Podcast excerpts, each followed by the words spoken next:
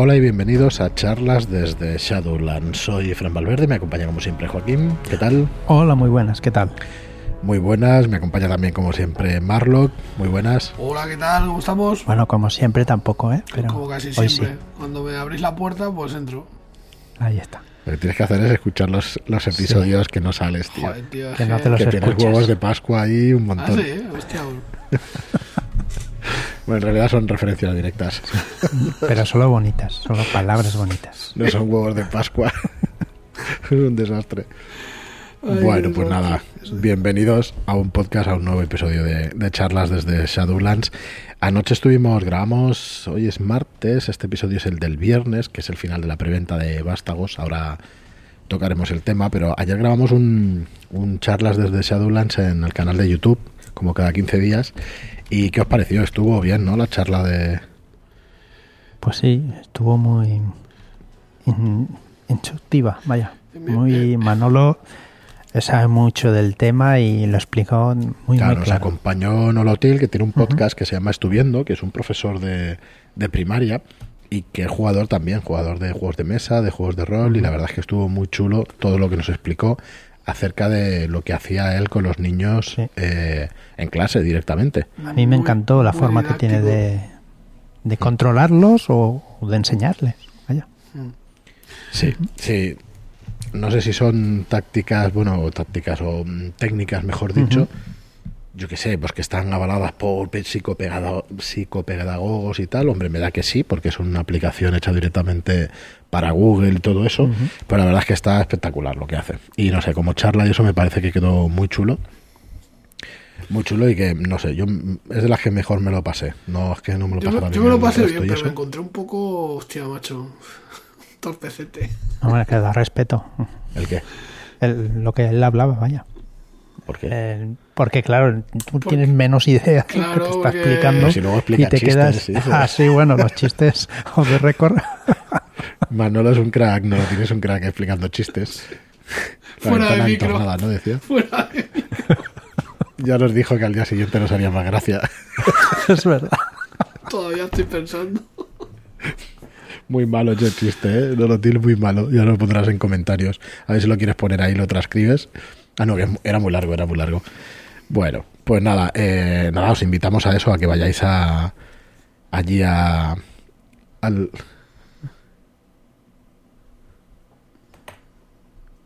Sí. Eh, él, vaya ¿Estás grabando, no, Marlock? Yo sí. Vale, vale. Guay, guay. Guay, guay, por si acaso, disculpad. disculpad que no sabíamos ahora si se estaba grabando bien. Bueno, a ver, vamos a empezar con el episodio de hoy recordándoos eso. Hemos acabado, o hoy se acaba, mejor dicho, daos prisa porque hoy se acaba la preventa de Vástagos de Subniguraz, el tomo 2. Recordad que se eh, contiene dos escenarios, dos escenarios de la campaña de seis capítulos, eh, de seis escenarios, perdón, son tres tomos y este es el segundo tomo. Entonces contiene dos escenarios que son el vuelo del cuco y Frasoquereti. El vuelo del cuco, donde vais a tener los personajes jugadores que son los que van a continuar la campaña y los que van a acabar la campaña en la época actual. Porque en el cuarto escenario nos, eh, nos vamos a la Siria del siglo XIII. Nos vamos al año 1271, donde mm, vais a vivir otras aventuras y vais a vivir uno de los ciclos de Subniguraz. Así que, no sé, algo de spoiler es lo que acabo de decir, ¿vale? Pero para spoiler, el miércoles pasado, el, antes de ayer, pues tuvisteis un podcast de los autores de Enrique Camino y de Rubén G. Collantes, donde destripan este tomo y la verdad es que está muy bien, muy ameno, muy chulo el, episodio. Lo podéis escuchar también en nuestro podcast. No sé si quieres decir algo, Marlo, que te he visto. Sí, eh, bueno, es que hay que un poco por matizar, ¿no? O, Bueno, la gente que no haya escuchado el, el podcast, mm, evidentemente que lo escuche. Pero una de las cosas interesantes que se dice en ese podcast y que coincido totalmente es que si bien el primer volumen, el primer tomo de Vástago es un Nigurat, eh, hay mucha investigación y quizá eh, hay poca tensión en cuanto a una oposición eh, por parte de antagonistas, ¿no? Así muy férrea. En este segundo tomo eh, es verdad que es bastante más duro, eh, vais a pasarlo bastante peor en ese sentido, es más desafiante creo yo.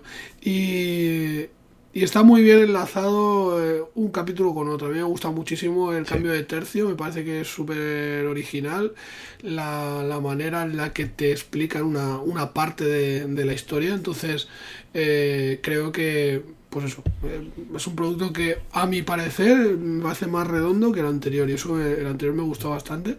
Pero este me parece que tiene más de todo. Entonces, mm, creo que es un acierto y, y chapo. No, no, nuestras felicidades a los autores porque está quedando una campaña muy chula que terminará con Vástagos de Subniguraz, el tomo 3. Eh, calculamos que para mayo, junio, más bien junio, de este año pueda acabar con la trilogía, con esta campaña tan chula de, de horror Lovecraftiano. Eh, sale para Cazulo de 100, entonces, ¿por qué tenéis que comprar esta preventa? Pues porque tenéis un pack con la pantalla de Cazulo de 100 y es la única vez, nunca se puede decir, a lo mejor en algún futuro pues sale alguna otra pantalla, pero en principio es la única vez que se va a editar esta, esta pantalla de Cthulhu de 100. Vamos a hacer, a hacer una tirada limitada a los ejemplares que se hayan vendido en esta preventa. Alguna tienda adquirirá también el pack y lo tendréis en alguna tienda, pero muy pocas. Así que participad en esta preventa porque es la única oportunidad que tendréis de, de coger la pantalla de Tulu de 100. No vamos a hacer muchas más, alguna para asegurarnos de que no se pierden en el correo, que tenemos algún problema pero no vamos a tener ejemplares para el segundo, o sea, perdón, para el tercer volumen. Así que si os hace gracia la pantalla, la queréis coger únicamente la pantalla o con el pack, que sepáis que la pantalla está a 14.95, tenéis el envío gratuito y con el pack estáis comprando, eh, bueno, está rebajado directamente 10 euros, un 5 euros por el envío y otros 5 euros, son, perdón, 3,90 por el envío, son 4, más 5 por el descuento que hacemos de la pantalla, a 39,95 os podéis llevar eh, Vástagos de Subniguraz tomo 2 más la pantalla de juego. Así que, pues eso, mm, haceos con ella porque no va a salir, no la vais a ver en demasiadas tiendas ni la vais a ver, ni la vais a ver después de esta preventa. Y bueno, poco más. Luego ya al final del programa lo recordamos otra vez. Hoy se acaba el plazo, o sea que tenéis nada, 12, cuando escuchéis esto, si lo escucháis a las 7 de la mañana que sale, 12 horas, 30 mm, horas, o sea, o sea, perdón, 20 horas, o sea que bien poco tiempo. Y hoy queríamos seguir con la llamada de Tulu. Antes de seguir, queremos refrescaros también nuestra suscripción a los Shadow Shots. Está funcionando muy bien, la verdad es que estamos con cuatro Shadow Shots al mes. Em, voy a mirar cuántos llevamos, pero estamos muy cerquita ya de tener las 40 aventuras. 40 aventuras. Que vamos por, 37, 38, sí. Sí, más o menos, ¿no? Si, si no estamos en el día, hoy es día 15, hoy sale un nuevo Shadow Shot gratuito que es el eh, en el umbral, perdón, y, y bueno, mm, pues eso, estarán 38, 39 aventuras. Si, si vais muy rápido, sois los de los que jugáis muy rápido, por dos horas cada Shadow Shot tenéis 80 horas, no suele ser lo común. Así que tenéis más de 120 horas ahí de, diversión, la verdad. Yo diría que alguna más incluso. ¿Sale el umbral o el cuchillo? En el umbral. En el umbral, Correcto. La aventura de Ricardo Ibáñez, ¿no? Sí, señor. Así que bueno, haceos con, de hecho, acercaos a barra shadowshots, shadowlands.es barra shadowshots, porque tenéis allí, eh, pues una nueva aventura y, la verdad es que, bueno, súper contentos, además de contar con Ricardo Ibáñez entre los autores de, de las aventuras cortas Shadowshot, porque, porque es una aventura corta susceptible de ser jugada en una sesión, ¿vale? Lo que intentamos es que se pueda jugar en una sesión de juego. Eh, digo eso porque algunas se han alargado, se han ido a más de la, es que, las es que complicado. Yo no creo que es una cuestión de, del propio módulo en sí, sino de la mesa de juego. Yo estoy convencido de que por mucho que sea para una sesión, hay mesas en las que, bueno, se disfruta de cada PNJ que aparece y salen temas que no tienen nada que ver con la aventura, pero son pues muy disfrutables y, y tal. Entonces, pues creo que lo importante es disfrutar de la aventura. Oye, si dura más, pues, pues mejor. Por supuesto. Bueno, pues que lo sepáis, ¿no? Que estamos a día 15, que, suele haber muchísimas mm, miles de descargas, la verdad es que sí, tenemos la suerte de tener miles de descargas y, y, bueno, y esperamos que este os guste también como muchos otros que hemos ido sacando. Y eso, que si no queréis estar pendiente de los días 1 y los días 15 que sale la suscripción, pues os, os abonáis y, y ya está, los tenéis ahí disponibles para siempre y además nos apoyáis que como editorial pues es muy importante contar con unos ingresos fijos porque nos hacen que podamos seguir trabajando en, en lo que más nos gusta a nosotros y a vosotros. Bueno, hoy queremos repasar un poco. Eh, antes, antes de que de... cambies de tercio, también hay una cosa que, bueno, eh, se están organizando partidas, ¿no? En el calendario se van a organizar uh -huh. partidas. Eh, hay gente que preguntaba cómo tenían que hacer para hacer uso de su cupón. Eh, creo que era a través de, un mail, ¿no? Le llegaba cuando... Sí, os ha llegado un mail a los que estéis suscritos y bueno, lo ten... Eh, perdón, nos ha llegado un mail y bueno, deciros que es que cuando hemos mandado el mail con el, con el cupón se han cubierto las plazas, ya está la plaza de entrevista eh, en Silvermouth, ya está ya están cubiertas y bueno, a ver si salen más partidas para que podáis apuntaros con este cupón. ¿Vale? Nosotros tenemos un precio de partida de 3 euros. Es un precio absolutamente simbólico para que el que entre en la partida pues tenga el compromiso de jugarla. Básicamente es para eso. Con los, con los masters pues también tenemos acuerdos con ellos para ir comprando material para ellos y eso, con esos 3 euros, que bueno, que como imaginéis, si, si hacéis un poco los cálculos, pues vais a ver que tampoco va a dar para un micro muy, muy bueno, pero poquito a poquito, pues a ver si podemos aportarles ese material para poder mejorar esas partidas. Pero realmente vuelan, es que vuelan las partidas. Así que, por cierto, que hacemos un llamamiento desde aquí, ¿no? Si alguien quiere dirigir partidas, pues que estamos encantados y, y, que bueno, que ya llegaremos a un acuerdo con el tema del material. Si necesita cascos, necesita algún micro o alguna cosa. Y nada, el que se quiera apuntar, eh, vamos, nosotros la verdad es que estamos muy contentos con la comunidad. Si ponemos este mensaje en Telegram, yo creo que se apuntan unos cuantos. De hecho, para la campaña de Loman ya hemos recibido un montón de mails, así que muy guay. Eh, los que estáis ahí en Telegram sabéis de lo que, de lo que hablo. Uh -huh. Así que, bueno, mmm, si os suscribís vais a tener también un cupón para una partida gratuita cada mes. Eh, se llenan. Todavía no hay tal demanda que diga, ostras, me hacen falta más partidas, oye, o yo necesito, o sea, por ahora hay plazas, la semana que viene saldrán dos o tres partidas más, así que echarle un ojo en shadowlands.es barra partidas y que ahí lo vais a tener, lo vais a tener todo. Venga, a ver si Manuel se anima a dirigir otra vez a, a los iniciados. Pues sí, porque la verdad es que es un gran máster. Uh -huh, sí. y, y, bueno, la verdad es que la gente está encantada cuando juega cuando juega contigo, Manuel, que estoy hablando contigo. Así que anímate, hombre, anímate. Ya sabes bueno, que compromiso tampoco, ¿eh? no te preocupes, que estamos de, de broma, pero vamos, que, que, estábamos encantados y la gente que jugó, pues también, ya lo sabes tú. Uh -huh. Todo el mundo que ha jugado con él tiene solamente buenas palabras. Sí, sí, totalmente. Y qué os iba a decir, mira, antes de seguir con la llamada, aunque se alargue un poquito el podcast hoy, haré de tripas corazón, ¿no se dice? eh, vamos, probablemente vamos a incrementar un poco el ritmo de podcast, porque se nos acumulan lanzamientos y nos gusta explicar. No sé si escucháis niños de fondo gritar, no somos nosotros, ¿vale? No somos nosotros. Ahí tenemos una vecina que, lado, ¿eh? sí, que cuida niños y se ha puesto a chillar ahora, todos juntos.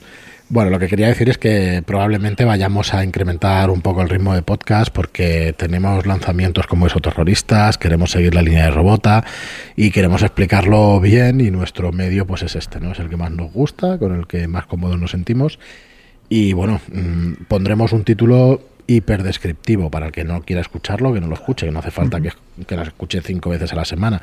Pero en principio irán saliendo de lunes a viernes cada día, además, en las charlas estas que hacemos los lunes por la, por la noche, cada 15 días, pues también hay material que la gente nos pide que subamos a, a podcast. Así que iremos subiéndolo también. Y, nada, y esperamos que, que, os guste el contenido. El que no quiera, pues no hay ningún problema, no hace falta que lo escuchéis todos. Y bueno, a ver, ¿en qué punto nos quedamos con el manual de, de la llamada? Pues estamos repasando el, la dirección de juego, el capítulo 10 y nos quedamos con las reglas caseras y las tiradas de característica. Así que ya uh -huh. seguimos con otro nuevo tema que son las escenas de acción. Vale. cómo, eh, cómo vamos a gestionar las escenas de acción como guardianes, como narradores o como directores de juego. Siempre vamos a tener, eh, con todos los personajes jugadores y los personajes no jugadores, vamos a tener un listado de los investigadores y de estos personajes no jugadores ordenados por orden descendente de destreza. Sí, lo que tiene que hacer el guardián es apuntar quién está en la escena y cuál es su destreza y hacerlo de mayor a menor.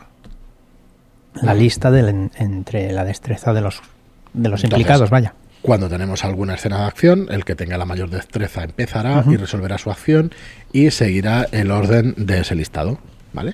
Así que lo tendrás mucho más fácil cuando llegue cualquier escena Claro. de acción, pues que tú lo tienes ordenado y ya vas siguiendo pues ese, ese turno. Mira, nunca se ponen en los libros los eh, esta ayuda y tal, pero al final es una lista, no necesitáis nada más que un folio o que un Word en el ordenador, ahora que se dirige tanto online, para apuntaros los, los nombres de los PJs y PNJs y de poner su orden decreciente en destreza. Eh, va por asaltos, Sí. las acciones, así que cuando Un hayan asalto jugado... es cuando todos los personajes que están en la acción, en la escena, vaya, han actuado. Eso es un asalto. Cuando ya hayan sean- jugado un turno, Sí, ya se sean acabó. jugadores o personajes no jugadores. Vale, y luego nos va a servir también para, eh, no para decidir, sino para llevar el control de si se tiene que forzar, por ejemplo, una cerradura o hacer alguna cosa que va a tardar más de un asalto. Claro. eh, pues eso, eh, si va a tardar tres asaltos en abrir una puerta o en forzar una cerradura, pues los compañeros lo van a tener que cubrir de unos sectarios que los puedan perseguir y, y bueno, y se va a medir este tiempo en asaltos. Por ejemplo, sí. No tiene por qué ser eso, pero es un Es un ejemplo, sí. A ver, lo que se busca es verosimilitud dentro del juego, que es el siguiente apartado que dice las reglas, pero claro, necesita ser un tanto dramático. Por ejemplo, creo que el, el ejemplo del libro es que cuando te disparan con una escopeta, o no sé si lo has puesto tú, Joaquín. hora Sí, es el ejemplo del libro, ¿eh? Sí, sí, sí. Si te disparan por una escopeta, no tienes por qué salir volando por los aires. De hecho, no sales volando por los Pero aires. es que eso pasa en cualquier película. En cualquier Correcto. película que disparan con ya no un fusil, sino con cualquier pistola normal, el, el- El herido empieza a saltar y esas cosas. Y en verdad no suele pasar eso. No, pero si te gusta, queda más creativo, Claro, queda, más claro. drama- queda más dramático, pues adelante y te invitamos nosotros, igual que el manual de la llamada, puedes hacerlo, ¿sabes? Entonces, si, si ves que puedes adornar o puedes eh, pues adornar la acción de alguna manera, pues estará chulísimo que lo hagas. Bueno, con respecto al, al movimiento, el movimiento no lo vamos a medir en general con precisión, pero si necesitas medir lo que mueven tus personajes, por ejemplo, los PNJs, puedes contar un metro por punto de movimiento que tengan los personajes. Y por asalto, claro. Por asalto. En el momento en que, en que sprinten, lo puedes multiplicar por 5. Pero eso sí, ten en cuenta que no van a tardar en cansarse. Claro, y depende del estado físico y todo eso. O sea, intenta ser un poco... La edad, bueno, ahí ya tienes que hacer cálculos. Menos 5 ya. Sí, Si llevan bata o van en chándal. Como dispara La, bata te da bonificadores a todo, tío. Sí, hombre, no evidentemente, lo corres más.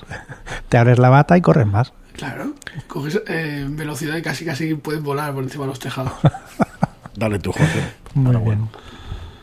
Bueno, pues seguimos con los puntos de vida y daño físico de los PNJ.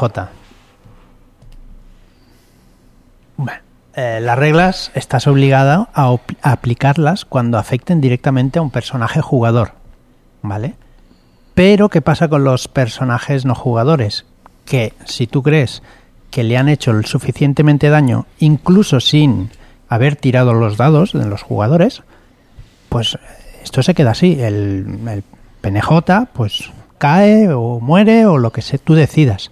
No es necesario aplicar las reglas al, al dedillo para, eh, para con los personajes no jugadores. Eh, todo lo contrario de los personajes jugadores. Que has de controlar muy bien cualquier jugador, ostras, como Hombre, claro. le das No un salto en puntos de vida o algo por el Perder estilo. 10 puntos de vida pues no le apetece a ningún jugador. No. Muy bien. Eh, las persecuciones. El guardián normalmente es el que debe describir las localizaciones. Pero eh, en el caso, por ejemplo, yo creo que esto es regla opcional, porque no hemos, yo no lo he leído en ningún otro sitio del libro. En el caso de que el jugador supere una tirada de suerte en una persecución, se le anima a que él describa la escena. ¿Vale? Y, y es verdad que aquí puedes ayudarle haciéndole preguntas que vayan a colación, ¿no? que, que estén que estén ahí en el interés de, de la escena la verdad es que ayuda muchísimo. Ayuda incluso al guardián, porque si te quedas sin ideas y eso se lo dices a un jugador, hostia, se queda sin ideas, pero enseguida seguro que a ti se te salen más preguntas de las que pueda tener él. Y a partir de ahí podéis construir la escena sin, sin problema. Al final, entre todos, ¿no? Se genera la escena y se genera, pues. Lo hemos dicho montones de veces, pero estas joder, voy a hablar un poco estas acusaciones que lanzamos de vez en cuando de que los juegos clásicos no son indies o que los indies proponen cosas, pues ya veis que cada vez está más diluida esa frontera, ¿no? Que cada vez se utilizan más en los juegos clásicos estas historias y, todo eso. Nos hemos dejado una cosa en el apartado anterior que es muy importante. Que nos saltamos en las partidas, normalmente. Claro, por eso yo digo, bueno, pues paso de esto también. Y ya Tú has pasado, ya te he visto, pero yo no. No, no, no, no. A ver, eh, podemos reducir a un enemigo hasta dejarlo inconsciente. Eh, también es posible que cuando esté inconsciente lo podamos matar o le podamos mm, llegar hasta mutilar, ¿vale? Así de claro. Que esto es un juego. violencia. Pero lo que nos pide el manual, y tiene toda la razón del mundo, es que esto nos va a tener consecuencias con nuestros. nos va a traer un dilema moral. Entonces, eh, oye, pide tiradas de cordura cuando haya dilemas morales jodidos y te los pases según tu alineamiento. No, ah, todos, no todos somos asesinos a sangre fría. Correcto. Está muy bien ese consejo, se nos olvida muchas veces en aplicarlo, pero creo que, vamos, que es súper indicado pues una tirada de cordura a la hora de hacer pues estas barbaridades ¿no? que pueden llegar a hacer los, los jugadores.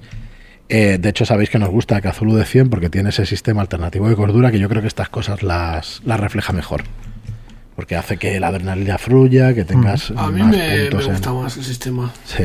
Sí, bueno, de hecho nuestra cruzada personal es conseguir en la octava edición de la llamada que pongan las reglas, las reglas de Esculapio Cero de, de al tiempo, al tiempo. Si no es en la octava, será en la novena edición. Yo creo que sería un buen cambio, que le quedaría de maravilla. Pero bueno, ya lo sabéis. Sería revolucionario, tío. ya lo sabéis vosotros también. Bueno, oye, han puesto los dados estos de bonificación que no los hubiera mm. esperado nadie. ¿eh? O sea que las cosas se modernizan aunque sea poquito a poquito.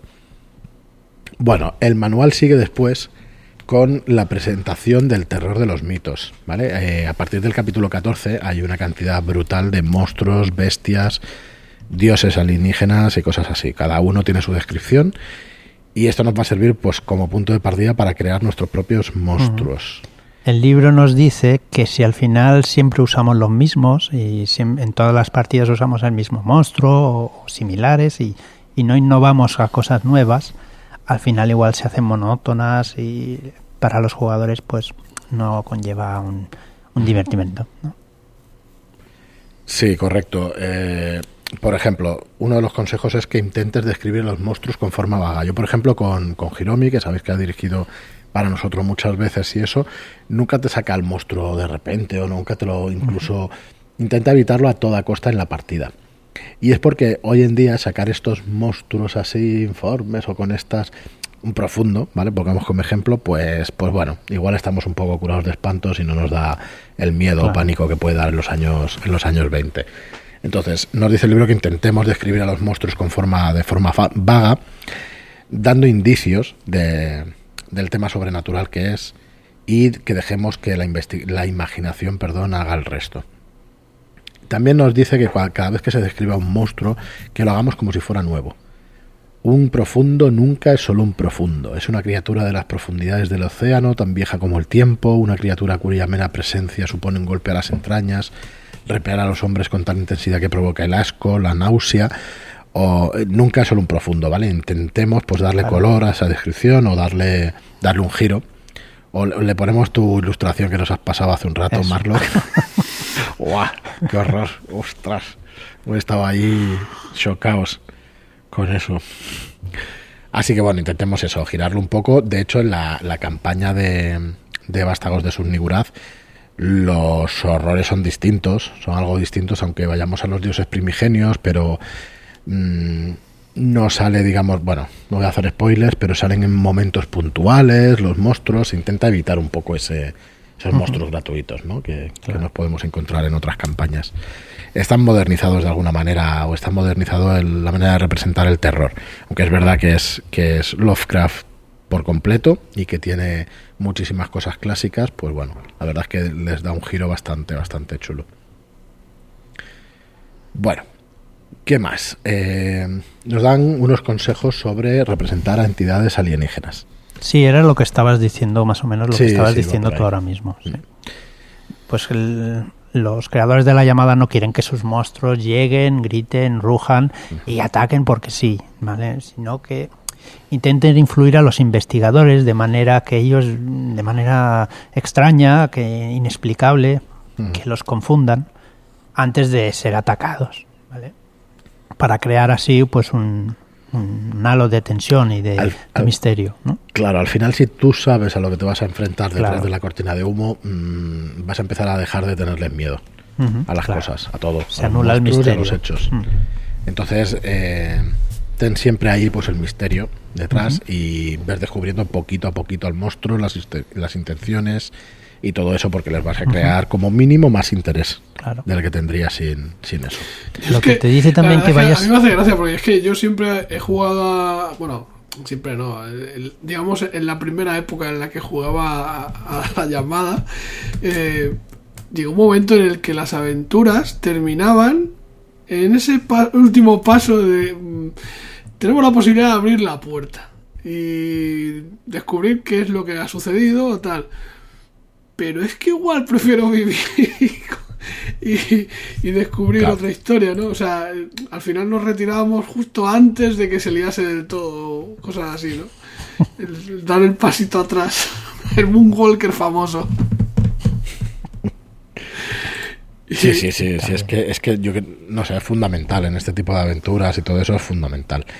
Eh, luego nos habla también de la inteligencia de los monstruos, como mínimo en, las aventuras o en las novelas de, o los relatos cortos de Lovecraft, tenían una inteligencia como mínimo igual a la humana. ¿Vale? Pero eso sí, van a tener unas características distintas, un- una vida mucho más larga, un mayor conocimiento del, del mundo, del universo y todo eso. Entonces, eh, bueno, tampoco van a atacar eh, suicidamente, ¿no? O sea, eh, no claro. van a tener comportamientos suicidas, sino que van a tener pues esos comportamientos eh, racionales. ¿Vale? Por ejemplo, los Ogoth, por ejemplo, van a tener, como tienen escasa inteligencia, van a ser impre- impredecibles, rencorosos y, y pueden hacer pues, pues ataques que no tengan sentido. Pero en el caso de otras criaturas, pues, hostia, compórtate como tal. Esto lo has dicho tú, Mark, muchísimas veces. De, joder, representa a los monstruos como son, ¿no? Como se supone que son, que no, que, no- que existan.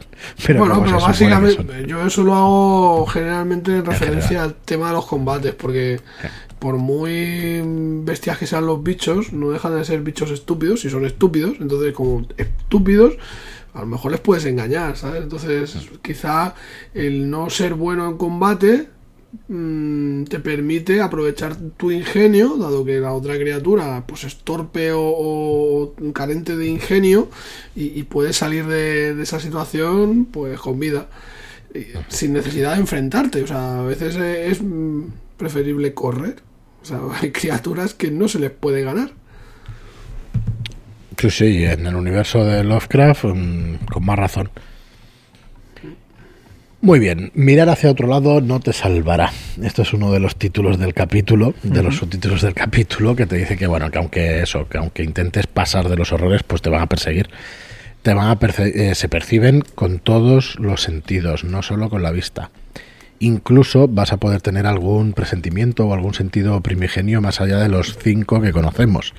Y nos apunta aquí Joaquín que, que además hay que dejar de lado, dejando de lado pues el sexto sentido de Marlock, ¿no? Que tiene ahí y que sales aquí en la entrada del, Por, del si, programa. por si acaso, ¿no? Por si acaso no venía, vete Él ya cuando juega pues se lo huele todo y dice, hostia, vamos a tener cuidado con esto y con lo otro. Así que sí, sí, lo vamos a poder percibir, pues eso. Y las descripciones, y si te sientes mal y algo pasa y notas que pasa, va a ser una cosa que, que vamos a tener que tener en cuenta también. Bueno, eh, ganadores y perdedores en el libro. Esto es un juego, a ver, es un juego cooperativo, por definirlo en una palabra. Y es un juego de rol, en general son cooperativos. Existen modalidades de juego competitivo, pero en este caso los jugadores y el guardián no luchan entre sí. ¿vale? Claro. Luchan por eh, hacer una aventura chula, conseguir el éxito en la aventura, que mole y que te lo pases bien. En esto sí. ¿Vale? Pero luchan todos juntos. Entonces, bueno. mm, en principio no, no va a ser unos contra otros, pero efectivamente el comportamiento que van a tener los monstruos o la aventura, pues va a traer sus consecuencias, ¿no? Lo, lo hablábamos ayer en la charla de los niños, que, que se aprende de hecho eso, ¿no? De qué consecuencias puedes tener si, si haces unas acciones o haces otras. Ujú. ¿No? Pero bueno, mm, eso, eh, ¿qué te dice? Dice, hay que calibrar bien la amenaza de cualquier monstruo que se ofrece en el libro porque puede barrer a los personajes directamente. Y eso no, no es divertido ni para ti ni para ellos. Esto no es el Descent.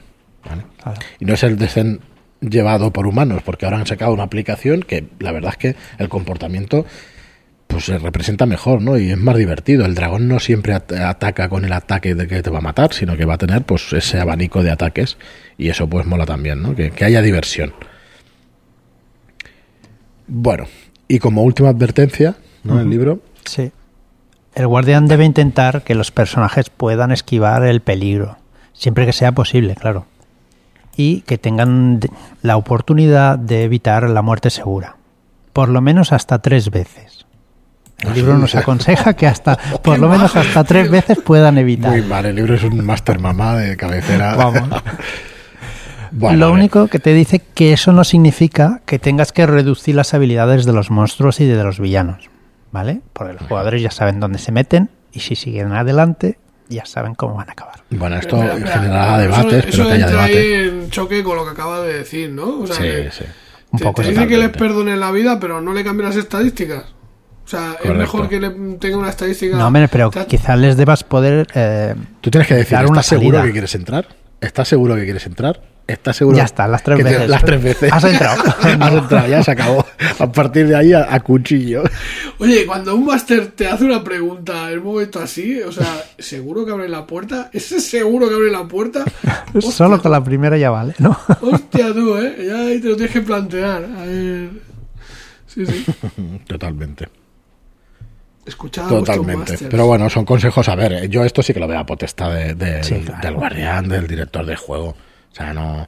Bueno, es- está bien, ¿eh? Todos estos consejos y si los lees y tal, pues están está estupendamente, pero al final, pues eso. Son consejos que yo creo que la experiencia es un grado en este tema. Tienes que, que haber jugado muchas veces para saber para saber la que atenerte y ya está. Pero bueno, la verdad es que está bien que, que te pongan eso en el manual. Muy bien, pues hasta aquí, hasta aquí el repaso, no al libro, sino a este capítulo. Este capítulo, sí. Creo que vamos a seguir, falta un poco de- del capítulo de del capítulo 10 de la dirección de juego. ¿Vale? Y poco más. Espera, eh, Marlock, no lo pares, ¿eh? El- Cógelo, cógelo. Pilla, pilla. No, no pares el audio, ¿vale? Que luego lo corto.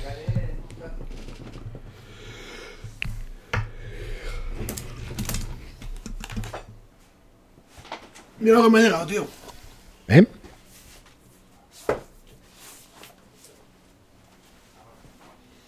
¿Qué es? Que no lo veo.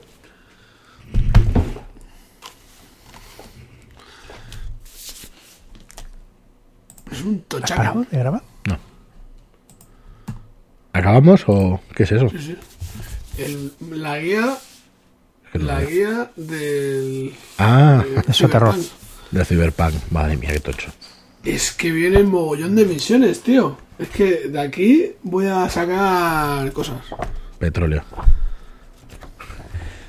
Hombre, Pues sí, puedes hacer el, el lo que querías hacer de Cybersites. Sí, sí. Bueno, vamos a acabar, que Joaquín se tiene que ir. Venga, va.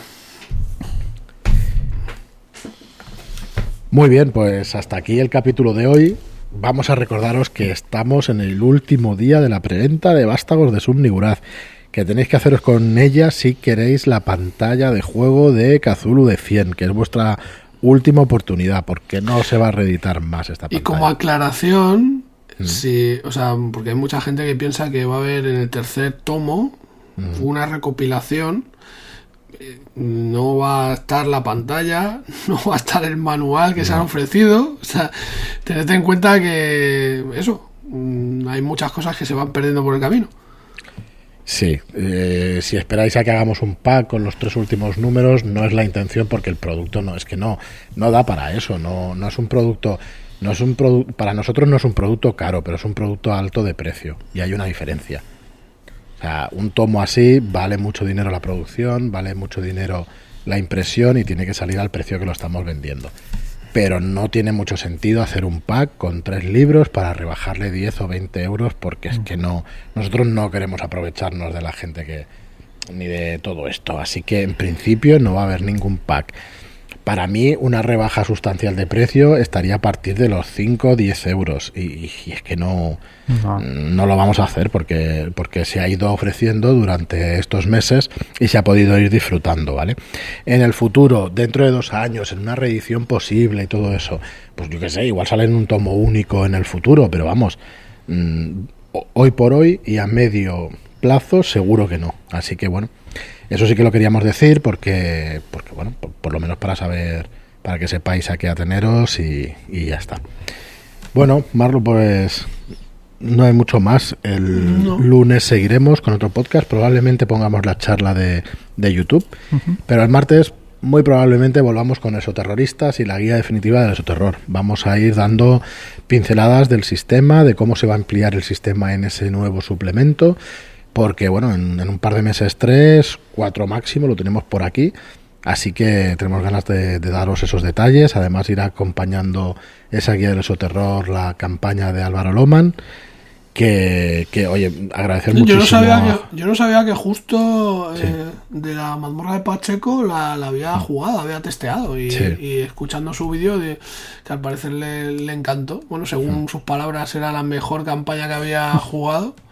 Eh, hostia, la verdad es que Estamos contentísimos con los autores que tenemos, con lo que vamos a sacar. Y la verdad es que no sé, es un orgullo para nosotros que nos podéis imaginar que puedan decir algo así de, de alguna cosa que se haya sacado. Así que eso nada, lo que nos da fuerzas para seguir para seguir para adelante, ¿no? Así que vamos a ver qué tal sale todo y, y cómo se presenta este año, que, que- que en principio mm, va a mejorar el año pasado, o eso espero, porque vamos, no hace falta demasiado tampoco, pero bueno. Pero bueno, en el tema editorial nosotros hemos estado contentos con esto 2020 y a ver si 2021 pues también trae muchas alegrías. Eh, nada más, mm, bueno, tenemos un montón de cosas que deciros, pero es que si no nos enrollamos eh, demasiado. Muchas gracias a todos por estar ahí. Muchas gracias por participar en las preventas, después por comprarlo en tiendas también, que hay muchísimo apoyo también en, en tiendas. Y nada más, muchas gracias a todos, muchas gracias por vuestras reseñas de 5 estrellas en iTunes y por vuestros me gusta y comentarios en iBox. Gracias y hasta el próximo programa. Muchas gracias y hasta la próxima. adiós.